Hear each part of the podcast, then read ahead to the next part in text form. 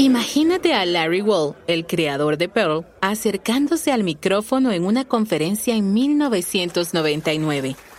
Con su característico bigote tupido y el cabello peinado de lado. Se siente muy seguro. Su lenguaje ha estado cobrando fuerza. ¿Probando? Ha superado a COBOL, a Visual Basic. ¿Y Python? Python sigue siendo un contendiente lejano del que Wall bromea le muestra al público las cifras de un informe de Dice.com. El futuro de Perl se ve muy, muy brillante. Pero resulta que no lo fue. Avancemos dos décadas hasta mediados de 2018, cuando Dice.com menciona a Perl como uno de los lenguajes con más probabilidades de desaparecer. ¿Qué pasó? Es Command Line Heroes en español, un podcast original de Red Hat. Esta temporada se trata de la capacidad y las promesas de los lenguajes de programación. En el último episodio hablamos de JavaScript y analizamos el éxito que obtuvo al apostar su suerte a la web. Pero no todos los lenguajes tienen una historia de crecimiento y éxito constantes. La mayoría de los lenguajes nacen desempeñan su papel en un ecosistema muy particular del momento y se repliegan cuando la programación empieza a necesitar otro tipo de herramientas. En este episodio nos sumergiremos en el mundo de Perl.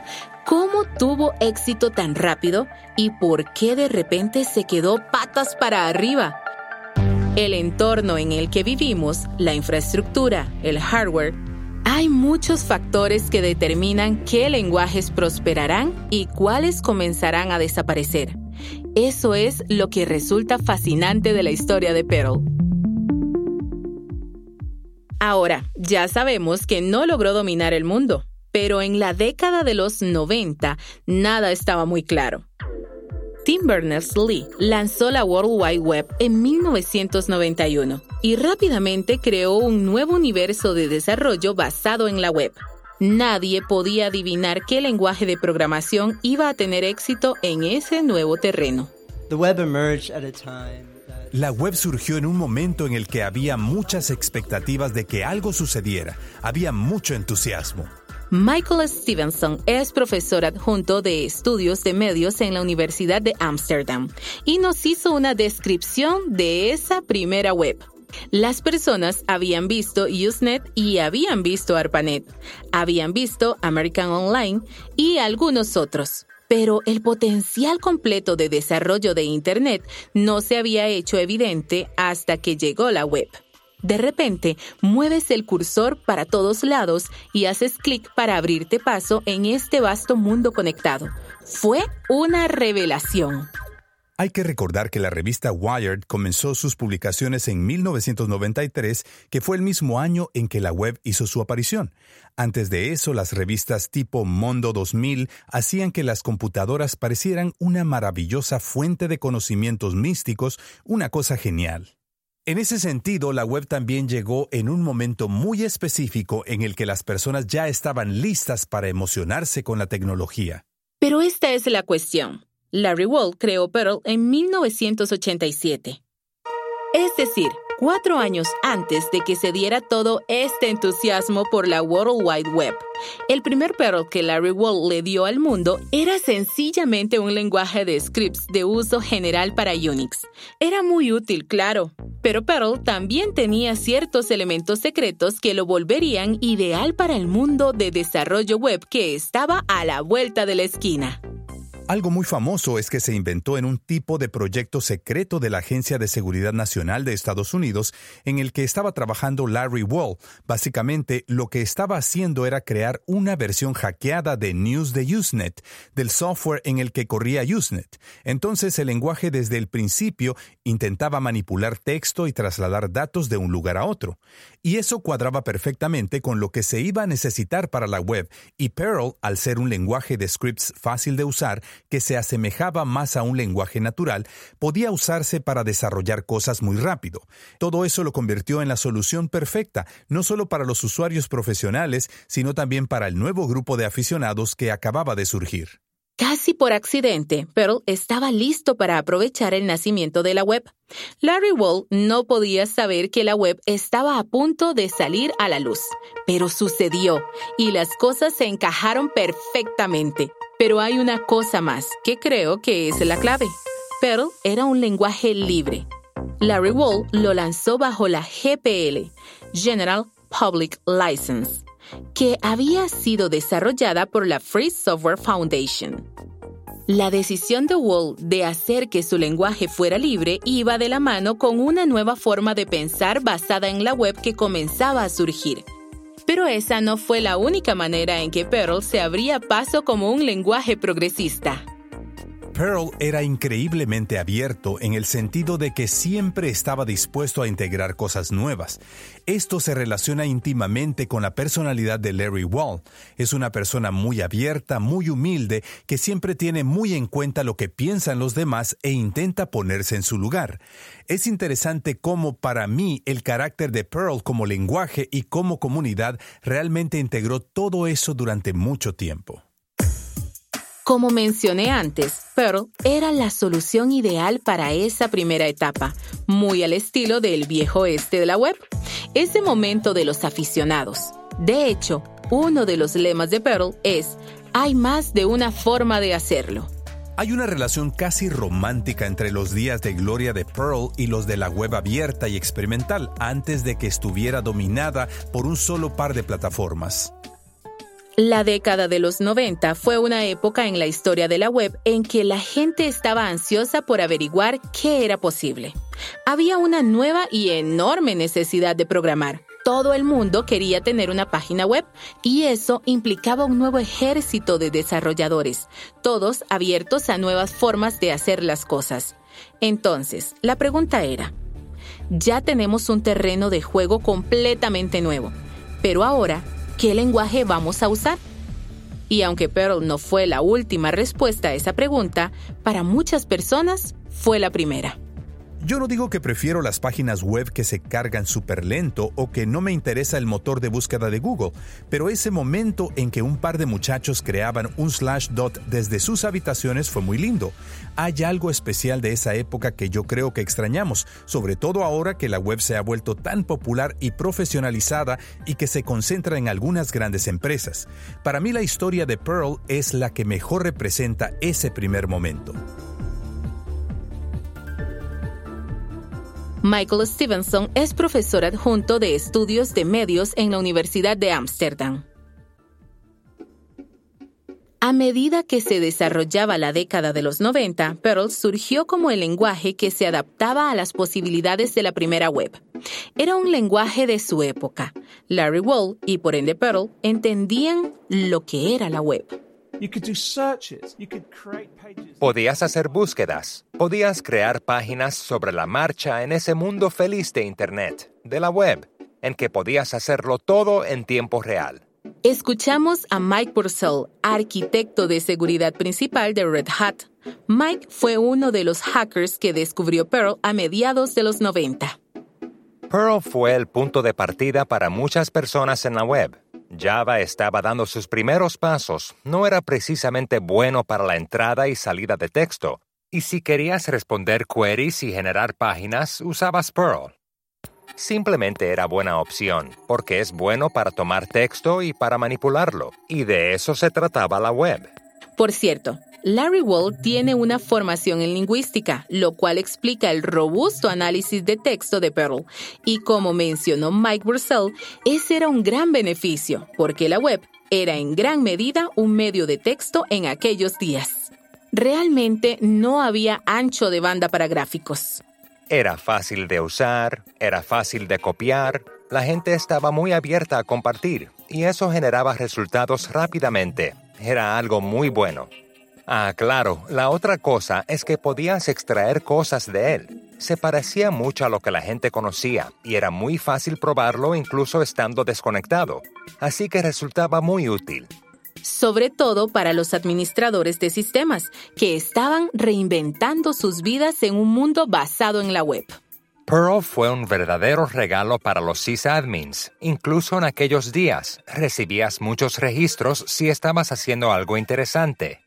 Para administrar esos registros, desglosarlos, hacer búsquedas en ellos y poder presentarlos de maneras distintas, o tomar cualquier otro cuerpo de texto grande, que básicamente es lo que son los registros, o incluso depurar, a menos que fueras a usar los comandos pipe o sed o ed en la línea de comando, lo cual se vuelve muy complicado muy rápido, Perl era el lenguaje perfecto.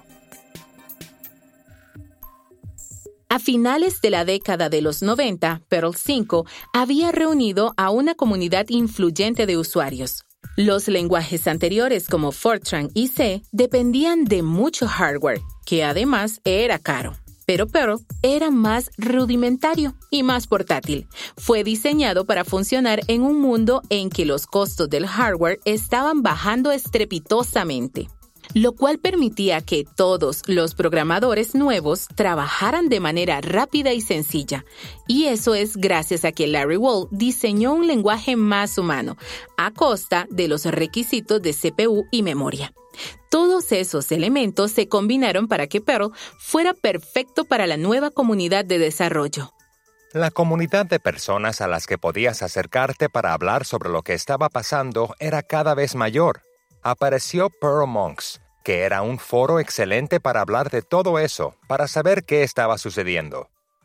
Era una comunidad que realmente tenía lo mejor de la web descubrieron un enorme repositorio de módulos de software, un banco llamado CPAN, que les encantó a los administradores de sistemas y que volvió a Perl aún más flexible.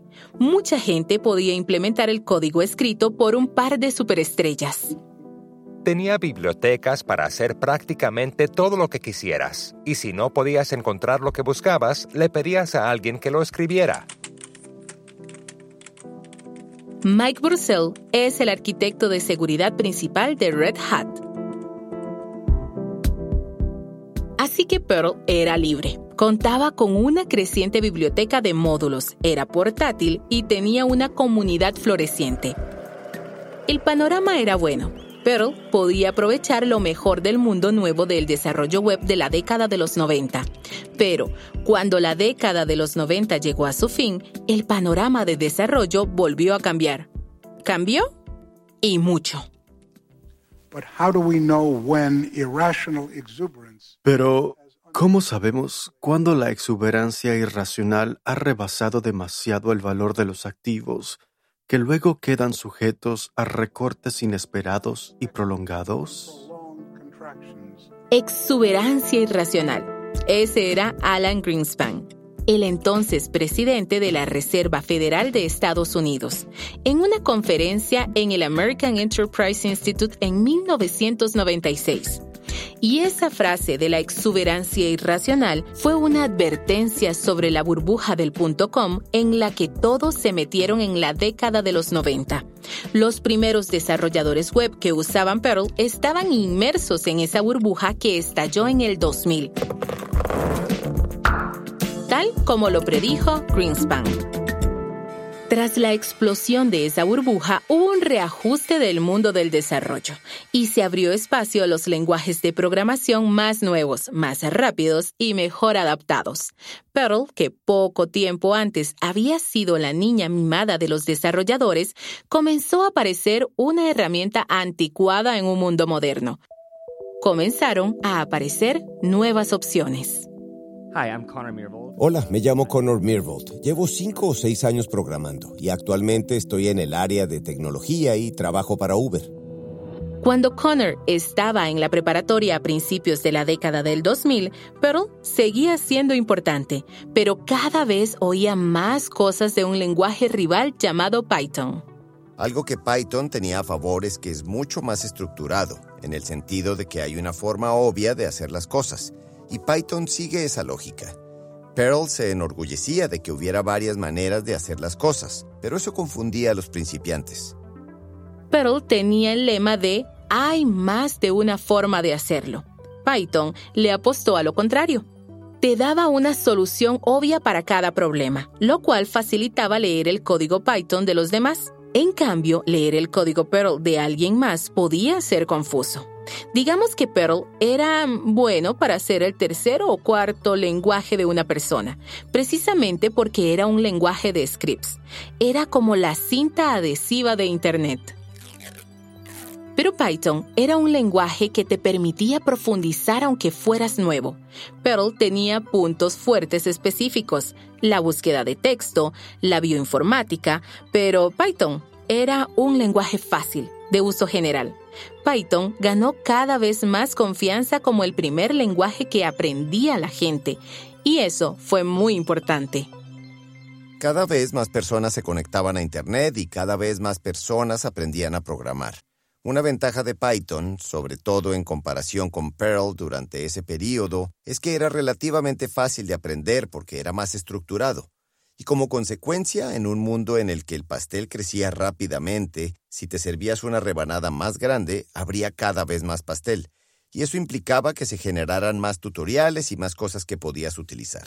¿Se acuerdan de que mencioné CPAN, el increíble repositorio central del que los usuarios de Perl podían hacer extracciones? Bueno, en la década de los 90 atraía a la gente, pero su valor también estaba cambiando. Eso tampoco te ayuda a aprender un lenguaje porque lo único que haces es copiar y pegar, y solo reemplazas lo mínimo que necesitas. Eso se convirtió en una desventaja a largo plazo, porque si al aprender a usar un lenguaje de programación las personas hacen todo el desarrollo original, sienten que están poniendo más dedicación y entienden lo que sucede, aunque les lleve mucho más tiempo. Python no tenía ningún repositorio centralizado como CPAN, pero con el tipo de desarrolladores que se sumaban en el nuevo milenio, en un mundo en que la capacidad de búsqueda en la web era mucho más potente, de todas maneras, no tenía tanto caso. Con el tiempo se crearon muchos tutoriales de Python y por supuesto, actualmente ya también hay plataformas como GitHub. Lo que sucedió es que muchas de las ventajas de Perl eran los efectos de red de una era que se había quedado atrás. Connor Milbord es ingeniero en Uber. El auge o la decadencia de los lenguajes pocas veces depende únicamente de factores externos, y el problema interno de Perl era que a medida que evolucionaba, parecía que se topaba con una pared. Python estaba lanzando nuevas iteraciones de una manera bastante ordenada, pero en Perl, como aprendimos en el episodio 1 de esta temporada, en el año 2000, la burbuja del .com estaba estallando y Python comenzó a devorarse a los nuevos desarrolladores. Todo el mundo estaba esperando el lanzamiento de Perl 6. La gente estaba entusiasmada. Esperaron, esperaron y esperaron. Esperaron 14 años.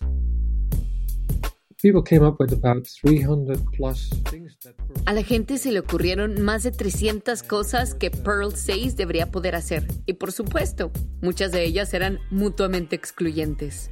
Ella es Elizabeth Matthijssen, que trabaja como desarrolladora principal en Perl 6.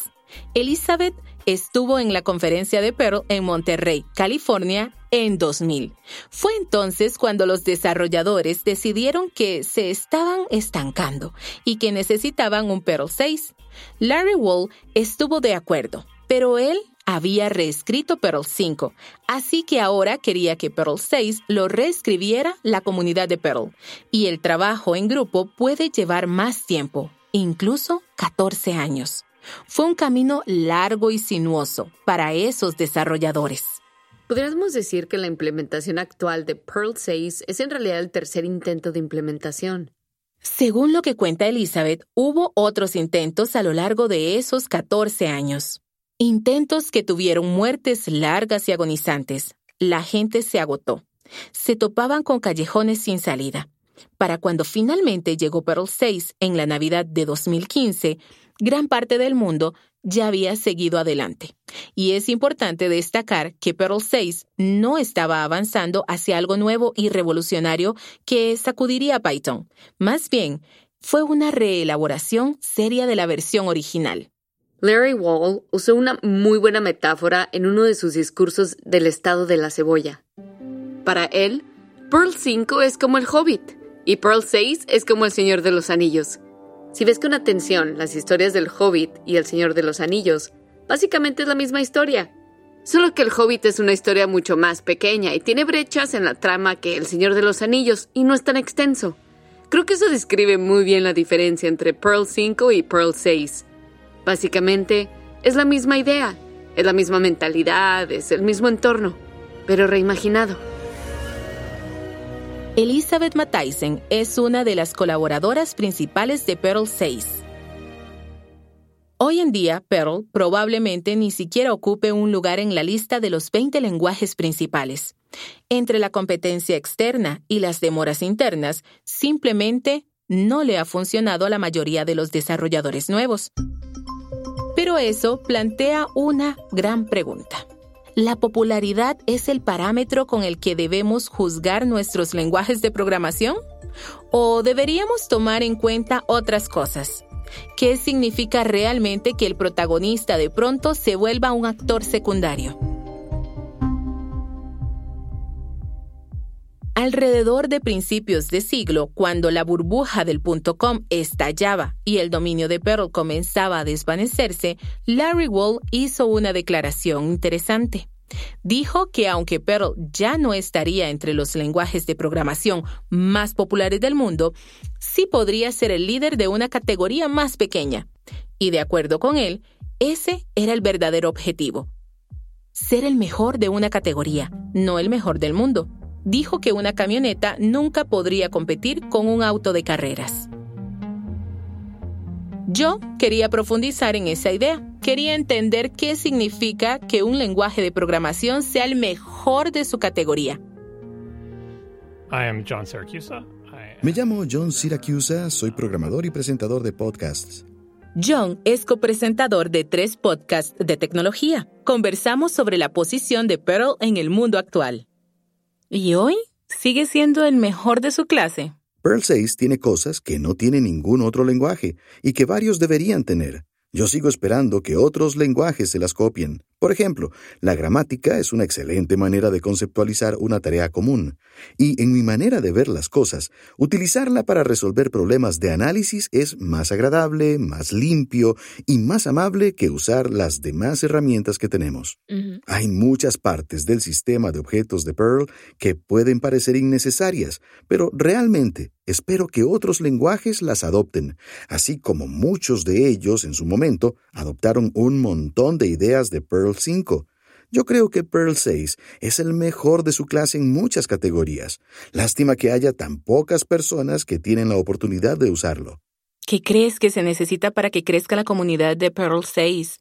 ¿Qué se necesita para que las personas se involucren más en Pearl 6? Esa es la historia de Pearl 6, o sea, siempre ha estado buscando una implementación fantástica. Eso fue parte del problema del segundo sistema, del síndrome del segundo sistema, creo que lo llaman, que quieren solucionar todos los problemas que existen. Uno de los problemas que querían solucionar era el tiempo de ejecución. ¿Con qué se ejecuta nuestro código?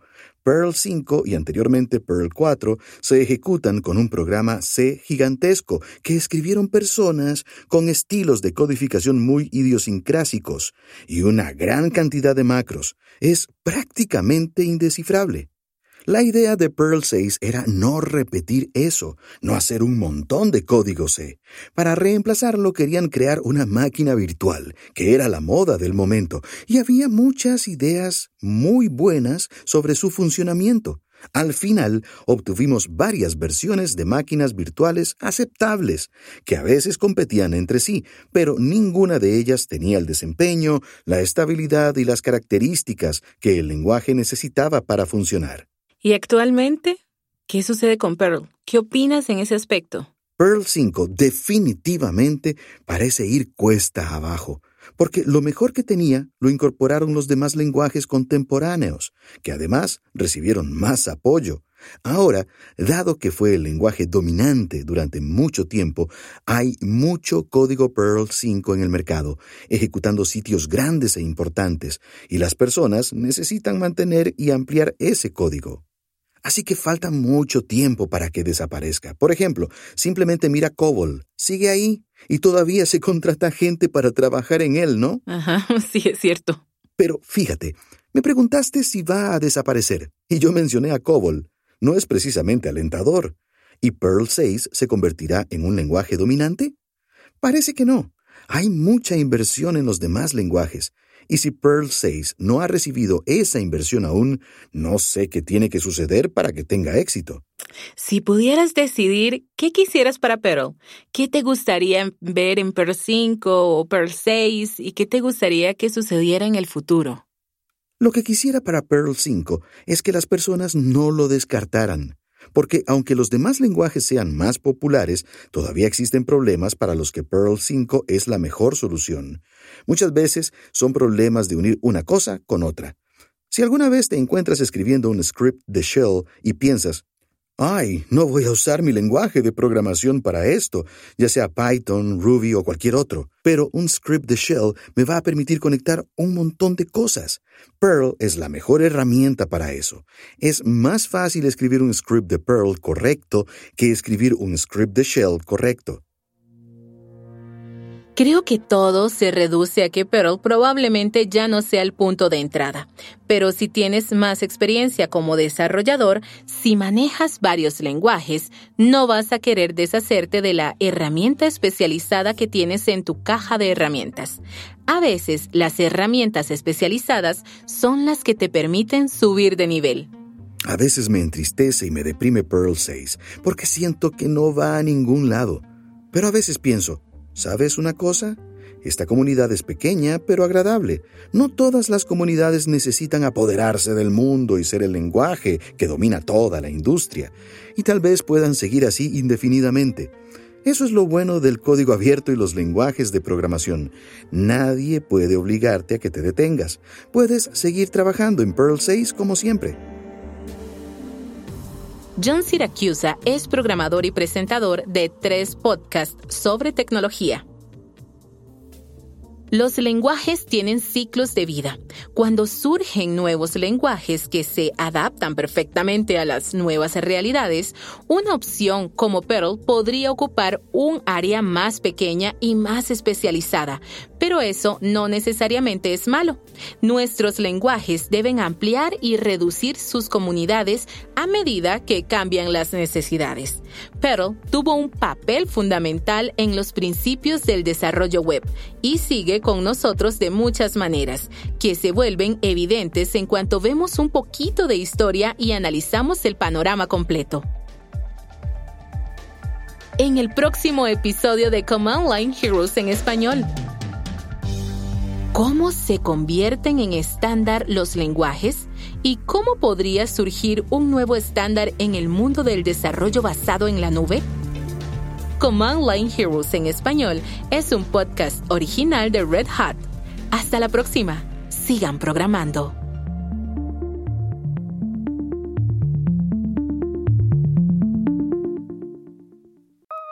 Hi, I'm Jeff Ligon. I'm the Director of Engineering for Edge and Automotive at Red Hat.